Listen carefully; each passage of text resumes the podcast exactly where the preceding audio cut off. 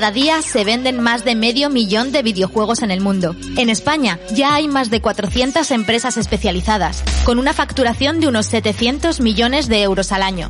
Los videojuegos se han convertido en la segunda industria cultural en nuestro país, muy por delante del cine o de la música. Y el sector sigue creciendo. Las mujeres representan el 47% de las gamers a nivel mundial y sin embargo, el porcentaje es mucho más bajo cuando hablamos de profesionalización. Pero, aunque los trolls no paren de dar la brasa, la realidad es que cada vez somos más. La revolución de los videojuegos ha llegado y si te descuidas, no te vas a enterar de qué va el tema. Vostok 6 nos hemos unido a Dominos, la pizza de las gamers, para darle voz a las mujeres que forman parte de esa revolución, para demostrarte que ellas también están ahí, porque los videojuegos, como comer pizza, no entienden de géneros. Con este podcast queremos escucharlas a ellas, porque no vamos a dejar que una vez más la historia te la cuenten los de siempre. Comienza Vostok 6 Dominos Gaming Edition, un podcast de pioneras y videojuegos. La próxima vez que vuestro padre abra la puerta de vuestro cuarto y os grite, ¡Niña! Deja ya los videojuegos, que lo que tienes que hacer es estudiar. Os recomendamos que le sentéis en el sofá y le enchuféis unos cascos con el episodio de Vostok 6 de hoy. Porque tenemos con nosotras a una mujer que es la viva demostración de que ser una flipada de los videojuegos no tiene por qué estar reñido con petarlo muy fuerte profesionalmente, sino todo lo contrario. Una mujer que se dio cuenta de que si mezclaba su pasión por la informática y el gaming con su formación médica, podía darle un giro muy interesante a su carrera. Y hoy estamos aquí deseando que nos cuente cómo un día decidió colgar su bata de psicóloga clínica y cambiarla por un ordenador para convertirse en una programadora de videojuegos que ha desarrollado un montón de cosas en realidad virtual y aumentada. Hoy trabaja en Spotlab, una compañía donde aplica su experiencia en videojuegos e inteligencia artificial para analizar imágenes médicas con la misión de democratizar y facilitar el acceso a diagnósticos. Toma ya. Por si fuera poco, aún le ha sobrado tiempo para fundar junto con otras compañeras FemDevs, una asociación que persigue dar espacio y visibilidad a mujeres desarrolladoras de videojuegos. Tenemos tantas preguntas para Rocío que no sabemos bien ni por dónde empezar. Pero bueno, empecemos dándole la bienvenida. Bienvenida a Vostok 6, Rocío Tomé. Gracias, gracias por la invitación. Bienvenida. Gracias por venir. Eh, Andrea te ha presentado, pero queremos escucharte a ti. ¿Quién es Rocío Tomé? Pues soy desarrolladora de videojuegos, eh, un poco autodidacta desde siempre, pero ya llevo varios años dedicándome a la programación de videojuegos, que es un poco eh, mi pasión desde pequeña. Qué bueno. O sea, que ya empezaste desde pequeñita con esto en la cabeza. Sí, desde los 13 o 14 años que me enteré de que podía hacer páginas web con las aplicaciones que tenía simplemente instalada en Windows de base, eh, de ahí fue hacia arriba, hacia arriba hasta que me enteré que podía hacer videojuegos. Y es algo que me pareció tan fascinante que pensé automáticamente, vale, yo tengo que dedicarme a esto. O sea, en ti fue innato. Algo así.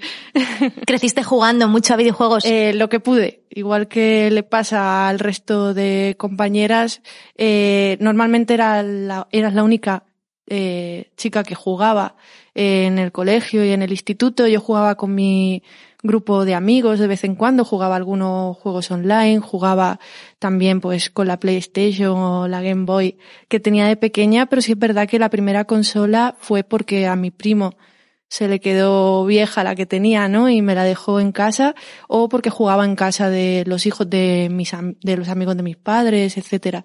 Pero me costó un poco entrar porque es un poco más complicado y normalmente no conoces a nadie eh, que juegue. Tus padres abrían la puerta de tu cuarto como le hemos puesto en la intro. de hecho, eh, una vez recuerdo que en el a mí me gustaba mucho, estaba muy enganchada de pequeña un juego que se llama Monkey Island, que Oh, es una aventura gráfica que es fantástica.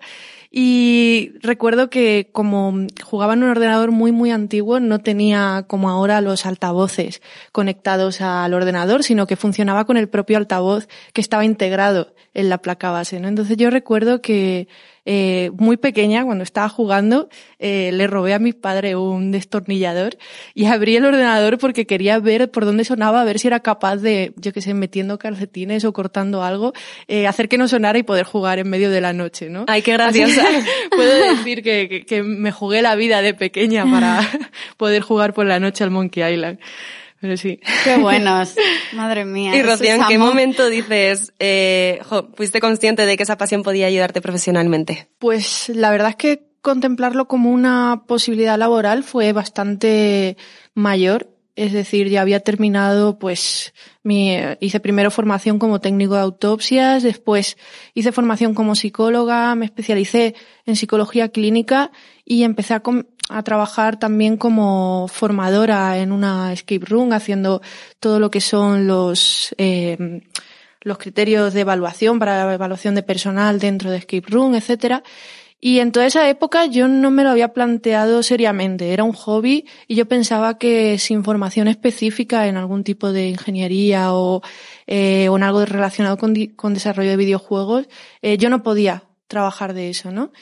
Y no fue un poco hasta que junto a mis compañeras África y Estefanía fundamos la asociación de FENDEPS que nos dimos cuenta de que entre formando con esa red de apoyo de mujeres que estaban en una situación parecida a la tuya, pues te animaban mucho, ¿no? Y te empezabas a ver más capaz, eh, empezabas a ir también a un tipo de eventos que ni siquiera llegabas a enterarte porque no estabas metida en esa red de, de desarrolladores, de contactos, ¿no?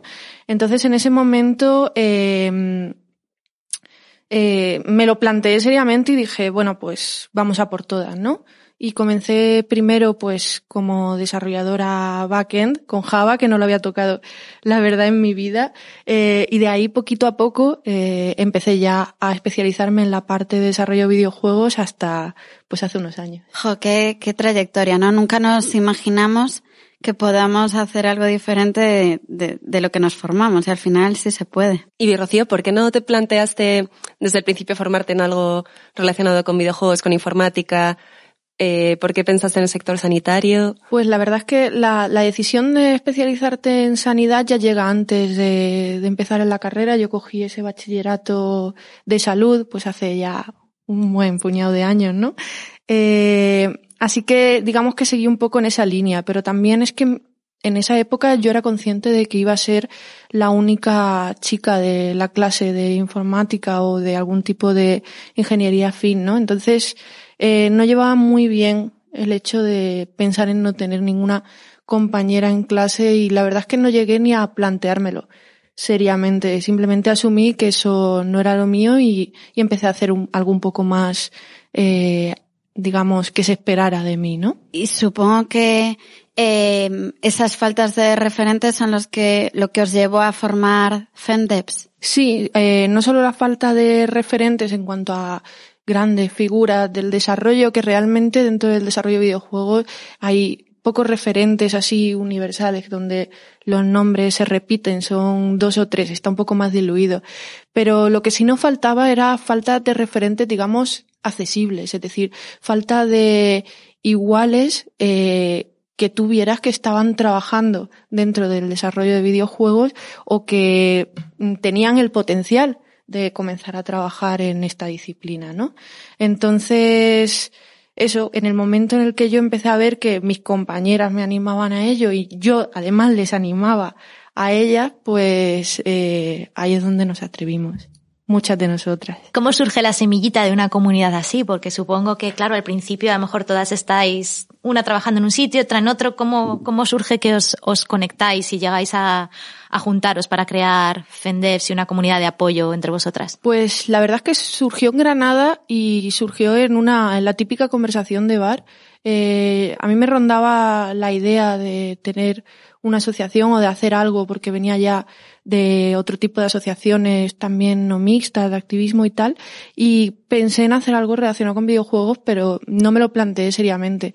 No fue hasta que hablando con Estefanía, una de las, eh, con África, con África, perdón, una de las compañeras, eh, y poner en común todo lo que nos había pasado en grupos mixtos de desarrollo o experiencias personales dentro de lo que era videojuegos, eh, que vimos que había como cierta sistematicidad en el tipo de trato que habíamos recibido. Yo había tenido, por ejemplo, un problema de, acoso por parte de un profesor de la universidad que cuando terminé mi trabajo de fin de máster, él eh, me quería obligar a firmar, o, o sea, a poner por escrito que lo había desarrollado él la aplicación, ¿no? Entonces, eh, sí, este tipo de experiencia era más común de la que, de lo que no se, me esperaba, ¿no? Y es decir, a, la hora de compartirla con el resto de compañeras veíamos que había como parecidos en este, en esta serie de situaciones, entonces decidimos crear pues una comunidad donde si tú expresabas este tipo de experiencia, no había algún compañero que te decía, eso es que has tenido mala suerte.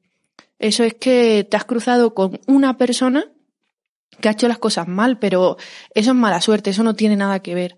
Este tipo de respuestas cuando estás en un grupo no mixto no las recibes porque todo el mundo, todas tus compañeras o les ha pasado algo parecido o entienden perfectamente que es algo que les podría suceder, ¿no? Entonces, un poco de ahí vimos la necesidad y nos pusimos manos a la obra, pues gastando pues el tiempo y el esfuerzo que conlleva una iniciativa de este tipo. ¿Y por qué crees, Rocío, que la discriminación de género es tan terrible, eh, específicamente en el sector de los videojuegos? Eh, pues tengo la teoría que la propia naturaleza de los videojuegos como producto cultural tradicionalmente de consumo masculino eh, y también que se considera una disciplina tecnológica, se lleva un poco, digamos, lo peor de las dos partes, ¿no? Esa masculinización a la hora de la profesionalización que tiene eh, prácticamente todas las disciplinas tecnológicas, que son tradicionalmente eh, masculinas, incluso si su inicio no fue precisamente masculino, y luego el mismo producto eh, cultural de los videojuegos, con ese contenido tradicionalmente eh, misógino, ese tipo de publicidad también que se hacía con, con la vista al hombre cisetero de 16 a 22 años, ¿no? Eh, pues hizo un poco que, que nos sintiéramos nosotras las mujeres como especialmente fuera de esa identidad gamer como consumidor y desarrollador, ¿no? Entonces, yo creo que las olas de acoso o de especial discriminación que existen vienen de que tienen muchos consumidores y desarrolladores la sensación de que venimos a robarle los videojuegos.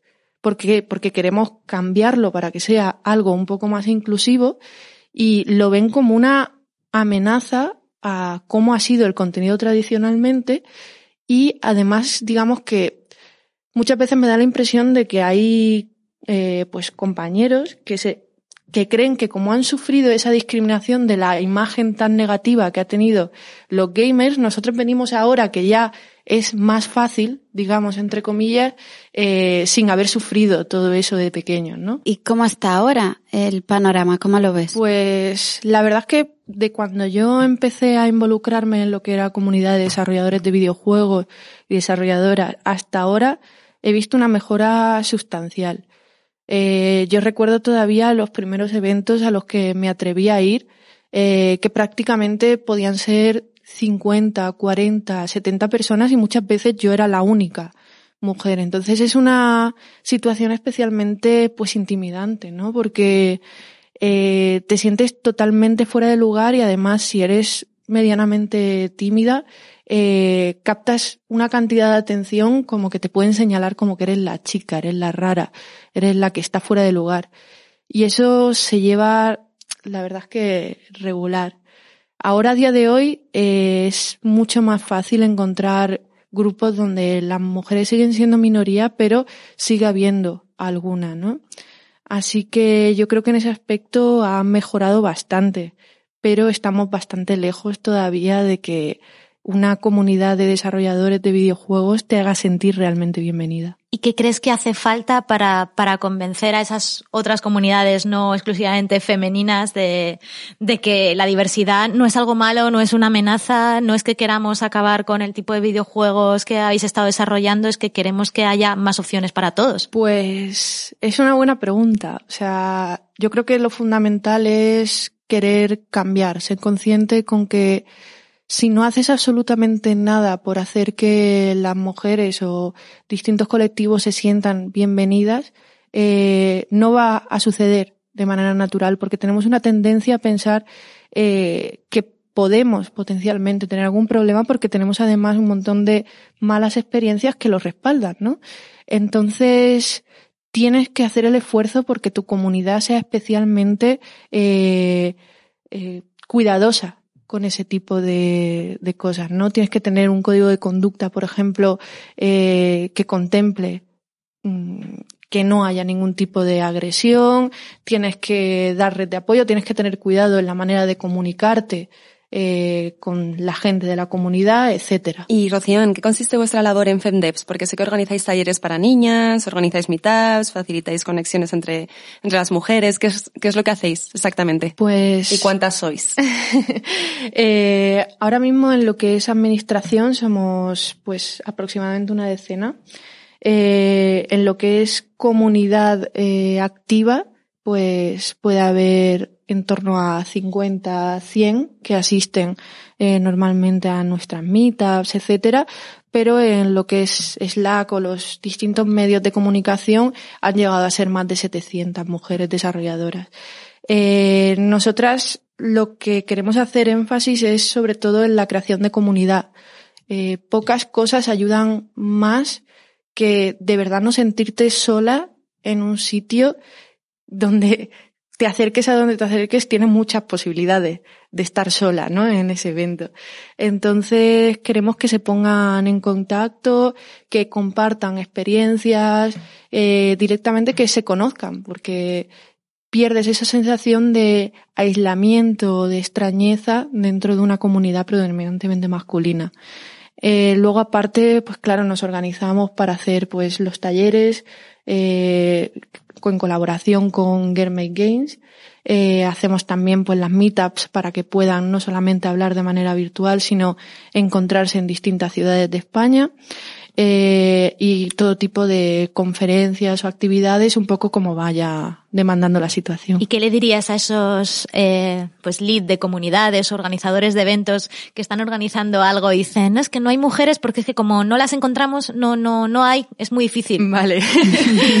eh, yo tengo la teoría de que la gente que dice eso es que directamente no lo ha intentado y cuando ya se ha encontrado que no tiene pues ni una ponente, si ha organizado un evento o que organiza una meetup y no viene absolutamente ninguna mujer o viene una sola, ¿no? Eh, directamente no lo ha intentado, se ha encontrado con ese percal y ahora viene a excusarlo diciendo que es que no las hay, ¿no? Eh, para tú asegurar que vas a hacer un evento realmente diverso, que vas a tener una comunidad realmente diversa, lo tienes que hacer desde un principio. Porque pongámonos en el ejemplo de, de que quieres hacer un evento eh, con ponencias, ¿no? Tú desde antes siquiera de organizar qué tipo de ponencias quieres hacer, eh, ya tienes que tener la diversidad en mente, porque incluso el tipo de ponentes al que vas a invitar o la temática eh, que vas a tratar va a depender del tipo de ponentes. Entonces, eh, tienes que asegurarla, plantar unas bases, tener un código de conducta, ponerte en contacto con los lugares donde sabes que le vas a hacer llegar a las mujeres eh, la propuesta de este evento y ya a partir de ahí asegurar que se cumpla todo eso que has prometido para que ellas se sienten integradas. Y esto que comentas es importantísimo también en, la cultura de las empresas, ¿no? Que muchas veces pueden ser las mismas mujeres las que rechacen un trabajo en un estudio se sienten que, que, esa cultura no es suficientemente inclusiva, ¿no? Efectivamente. De hecho, es muy común que cuando se publica algún tipo de oferta o eh, alguien busca o sea, busca algún tipo de trabajador o trabajadora, eh, se pregunte a los allegados qué tal en esta empresa. ¿Alguna habéis estado? Y no son pocas las veces que alguna de las compañeras salta diciendo ten cuidado porque a mí me pasó esto que a lo mejor no es especialmente grave, pero es a mí me pasó esto y nadie hizo nada. ¿Vale? Porque normalmente el problema es ese, que eh, las cosas especialmente graves son más excepcionales, pero un tipo de clima mm, que está, eh, digamos, haciendo mella en la moral de la trabajadora se mantiene, se ignora y no se busca ningún tipo de solución. Entonces es especialmente importante por eso, plantar unas bases y hacer todo el esfuerzo que se pueda para que se mantenga. Y como desarrolladora en tu día a día, supongo que tendrás compañeros y compañeras. Eh, en el, en la empresa durante, bueno, durante vuestro trabajo hacéis alguna, de alguna manera que todas os sintáis, bueno, unidas o dentro del equipo? Yo eh, tengo la suerte de que en la empresa que trabajo actualmente se tuvo desde el principio una política muy, muy cuidadosa en cuanto a querer tener un equipo diverso. Y precisamente tengo que decir que fue una de las mayores, o si no, mayor ventaja que le vi a trabajar ahí, lo que me hizo decidirme por cambiarme de trabajo porque sabía que iba a ser un entorno donde iba a estar mucho más cómoda y la verdad es que acerté.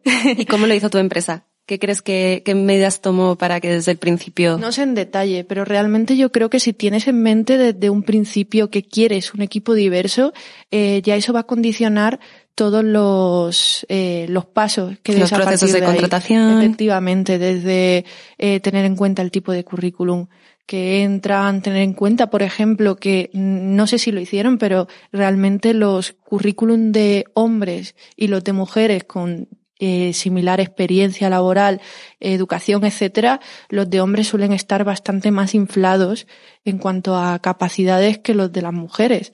Eh, una mujer que ha hecho un curso de C++ de 100 horas, lo mismo no lo pone en su currículum, y un hombre que ha hecho un curso de 20 horas puede ponerse como uso medio de C++ con total facilidad, ¿no? Entonces, sabiendo que te vienen esos sesgos en los currículums, en el tipo de cartas de recomendación, en el tipo de cover letter, etcétera, eh, tú ya puedes intuir cómo hacer ese candidato y puedes tener en cuenta. Y equiparar, ¿no? Efectivamente. ser este lo subo un poco y este...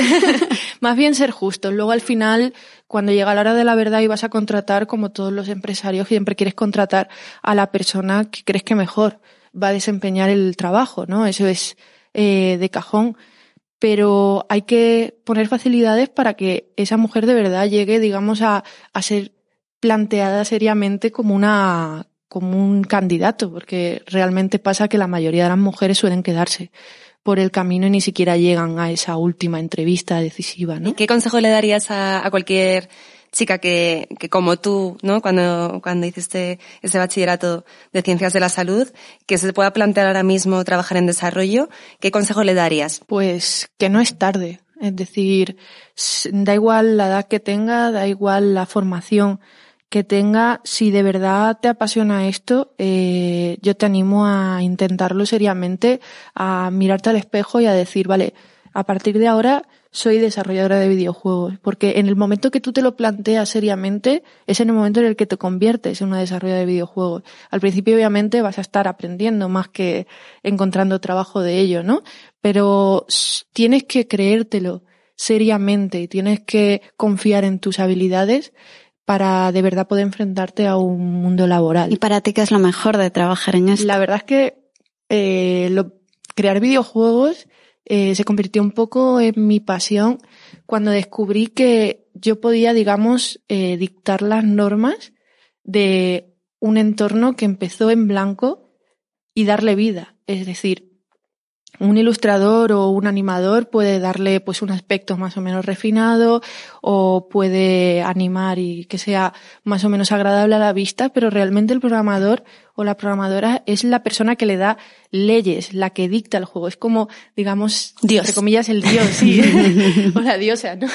De ese juego, ¿no? Y a mí me pareció pues una, una, una maravilla. O sea, como uno de los trabajos más creativos y eh, satisfactorios que, que, se me ocurren. Y que además los videojuegos tienen aplicaciones más allá de lo que de primeras podíamos llegar a imaginar, ¿no? Tú misma los empleas de una manera muy especial en tu día a día. Sí, de hecho la mayoría de mi formación, de mi formación, perdón, la mayoría de mi trayectoria laboral ha sido desarrollando los que se llaman Serious Games, que son videojuegos cuyo interés principal, digamos, no es tanto el, aspecto lúdico, el ser divertido, sino que tienen una utilidad más allá. Bien puede ser, pues, eh, comercial o algo así, o también puede ser didáctica o de ciencias de la salud, o sea, de todo lo que es el ámbito clínico, que es más o menos donde yo me he ido especializando. He desarrollado, por ejemplo, eh, aplicaciones en realidad virtual para el tratamiento de dolor agudo, eh, aplicaciones en realidad virtual también para el tratamiento de estrés postraumático o para la formación y la prevención de riesgos laborales en entornos eh, de de fábricas, etcétera, o centrales térmicas. ¿Y qué te dice la gente cuando les explicas que sí, que desarrollas videojuegos, pero que, que tienes un impacto e, en, vidas y en mejorar la vida de las personas, que no es hacer que, que la gente se lo pase bien simplemente, sino que tiene aplicaciones mucho más profundas? Pues Ahora mejor, sí es verdad que hace unos años eh, a la gente le sonaba un poco esto de cualquier manera, pero a día de hoy con la prensa cada vez salen más noticias de, pues se usa un videojuego para superar la fobia tal, o se usa un videojuego para esto otro, ¿no?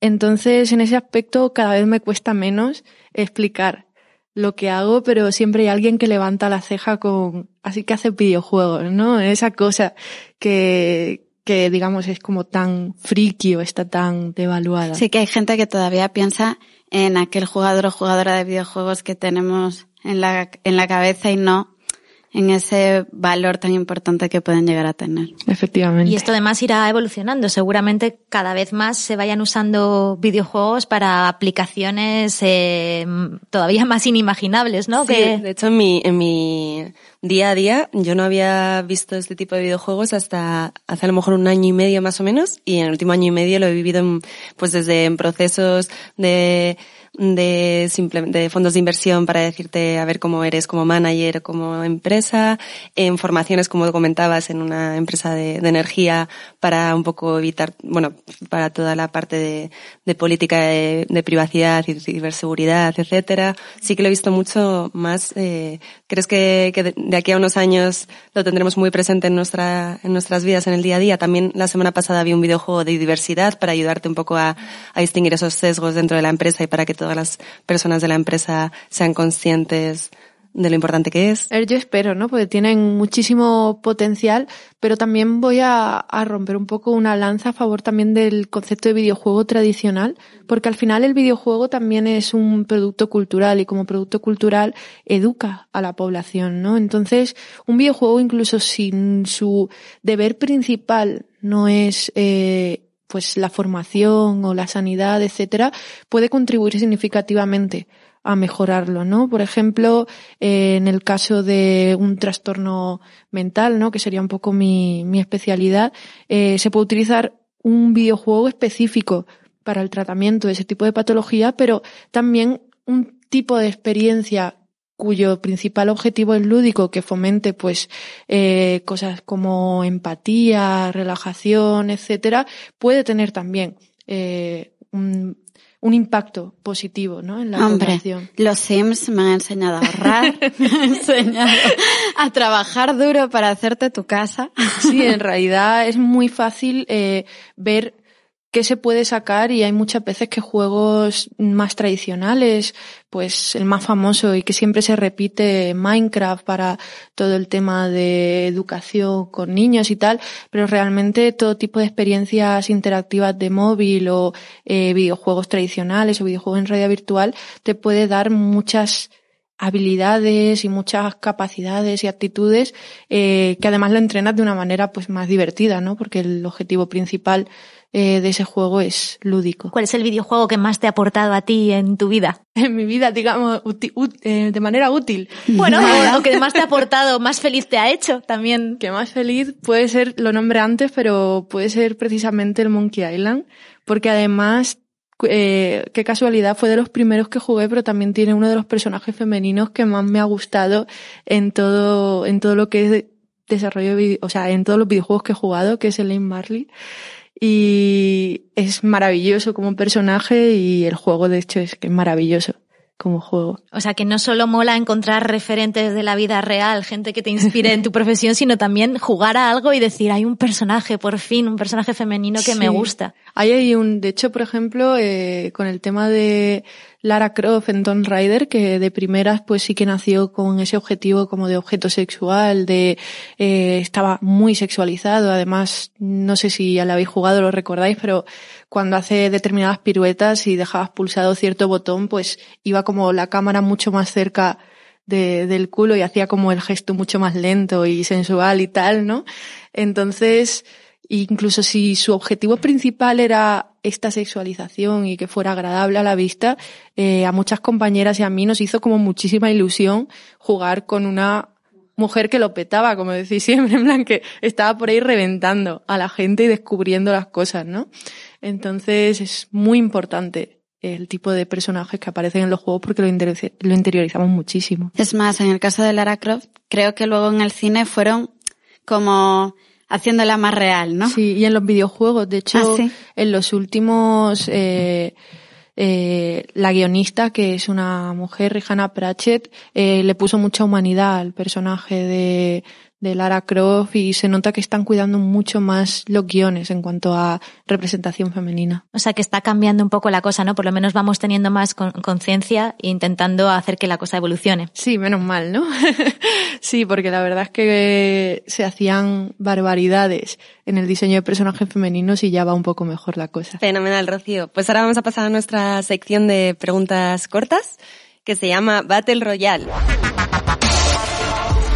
Activamos modo Battle Royale. Battle Royale.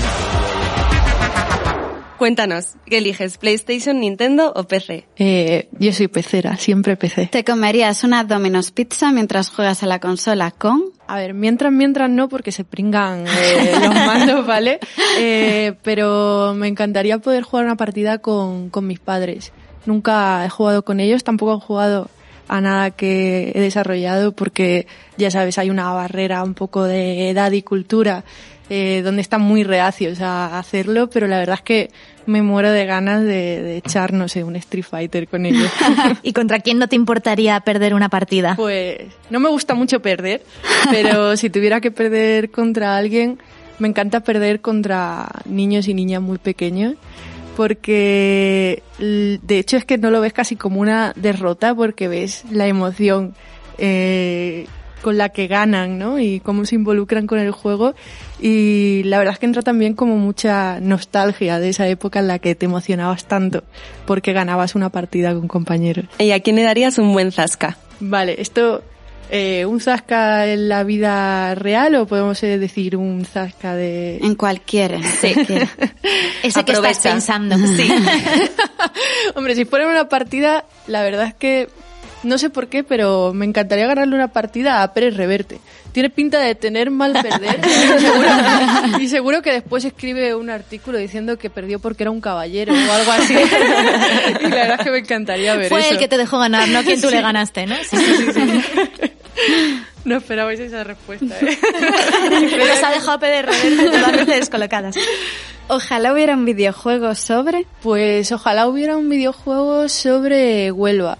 O sea, yo soy de Huelva y realmente me encantaría tener un juego donde estuviera recreado un poco, eh, digamos, el ambiente con el que yo me crié de pequeña y poder, yo que sé, encender el ordenador y dar un paseo eh, por cerca de mi calle o cerca de lo que son las playas de Huelva, etcétera, ¿no? Hace poco hicieron uno, eh, unos compañeros, los de The Gate Kitchen, sobre, que se llama Blasphemous, con todo lo que tiene que ver con cultura de Sevilla y tal, que me toca un poco de cerca. Y la verdad es que me entró muchas ganas de que hubiera algo más específico de, de mi ciudad, ¿no? De Huelva. Pues todos ponerse, Rocío, ¿eh? Sí. ¿Y cuál es tu monstruo de la pantalla final? Pues ahí creo que, como todo el mundo, ¿no? Al final yo creo que el mayor enemigo que tenemos podemos ser nosotros mismos y nuestras inseguridades, así que eh, creo que al final eh, quien me pone, digamos, la última traba a todo lo que me propongo hacer es eh, soy yo misma, ¿no? Así que yo creo que va por ahí. Pues Rocío, eres guerrera, ¿eh? Porque vamos. No quisiera yo tenerte de monstruo de la pantalla final. para nada. Sí, además me gusta poco perder, así que Si tu vida fuera un videojuego, ¿cuál sería? Yo creo que igual que el de la mayoría de adultos que conozco es algo parecido al Job Simulator, que es un juego donde te dedicas a, a jugar, ¿no? Pero todo te parece muy absurdo, porque es como que estás trabajando pero no sabes muy bien lo que estás haciendo, ¿no? Así que pasándome la mayoría de, del día como el resto trabajando, yo creo que irían por ahí. ¿Qué consejo le darías a una niña que quiera entrar en el mundo de los videojuegos? ¿Como jugadora o como desarrolladora? Que es muy diferente. Feel free. Vale, pues que, mm, a ver, espero que para cuando crezca un poco más la cosa esté mucho mejor y mi consejo ya no sirva de nada, ¿no?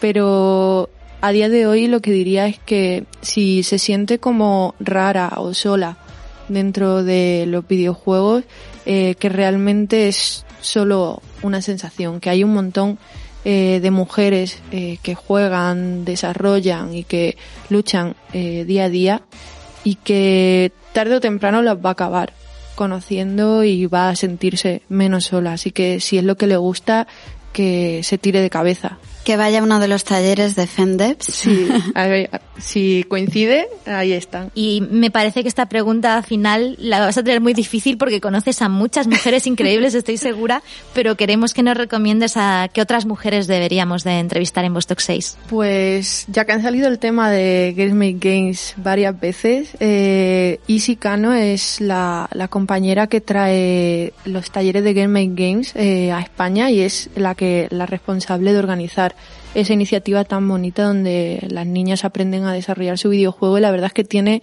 un montón de, de anécdotas geniales de experiencia con, con pues las niñas, cómo desarrollan su juego y lo que se ha encontrado dentro de las aulas. Eh, y yo creo que es perfecto para compartir su experiencia. Pues me encanta. Sabes que en cuanto cerremos los micros nos vas a pasar su email. A ver, pues también es un poco, un poco tímida, así como yo, así que a ver si, si se atreve. Pues eres tímida, pero muchísimas gracias porque nos has abierto tu corazón. Has sido súper honesta, me ha encantado esta entrevista. Nos has dicho un montón de, de cosas importantísimas y hemos aprendido un montón contigo y da gusto irte porque transmites una paz. Nada, muchas gracias. Joder, voy a salir aquí colorada al final. Nada, pero como esto es un podcast no se ve, así que... Créetelo, Rocío. Y nada, ahora nos vamos a compartir un trozo de Domino's Pizza todas Domino's Roll, que es la que me Sí, gusta sí. a mí. Paloma, no te preocupes que hoy hemos pedido la roll. Bueno, pero una vegetariana, por lo menos. Sí, Sí, yo también, también. hemos pedido. Esta siempre cae. Y nada, muchas gracias por, por tu tiempo, por haber venido y de nuevo de verdad por tu honestidad. Muchísimas gracias. Gracias, muchas gracias a vosotras y muchas gracias por lo que hacéis, la verdad, es, es algo increíble. Jo, gracias. A ver si nos vamos a poner rojas nosotros. Ahora hacemos una foto para...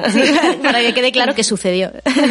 Pues nos presentamos. Yo soy Andrea Barber. Patricia López. y Paloma Barreiro y esta es eh, el spin-off, que hoy nos han dicho esa palabra y me gusta mucho, el spin-off de Vostok 6 con Esta- videojuegos. Exacto, una edición especial gaming en la que vamos a conocer a perfiles de, de todo tipo, como hemos tenido hoy a, a Rocío y aquí, pero vamos a tener gamers, cosplayers, de todo. Así que para que quede claro todo lo que hay ahí fuera, eh, hay un mundo de posibilidades solamente dentro del mundo del gaming y, y podemos inspirar a muchas mujeres seguramente.